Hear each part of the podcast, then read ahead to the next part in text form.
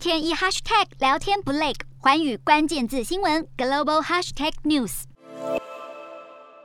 军火库遭到飞弹击中，冒出一团团恐怖黑烟。俄罗斯军方公开承认，动用最新的匕首及音速飞弹摧毁乌克兰西部这座军火库。这是俄国首度将这款武器用于实战。俄军宣称，这款极音速飞弹能打击一千两百英里外的目标，飞行速度是声音的十倍，而且防御系统难以侦测和拦截。这也是普丁口中的完美武器。但为何俄军在这个时候动用极音速飞弹？另外，有专家表示，极音速飞弹具有较高的穿透力和破坏力，能有效打击地下目标。也有分析则是说，俄军使用到极音速，很可能是伊斯坎德短程飞弹库存告急，或者是想借由发射具有携带核弹头能力的飞弹来震慑敌方。但整体而言，无助扭转战局。美国国防部表示，自从开战至今，俄军已经对乌克兰发射超过一千枚飞弹，但在闪电攻势大踢铁板后，传出普丁将转而对乌克兰蚕食鲸吞，迫使乌克兰政府放弃东部和南部领土。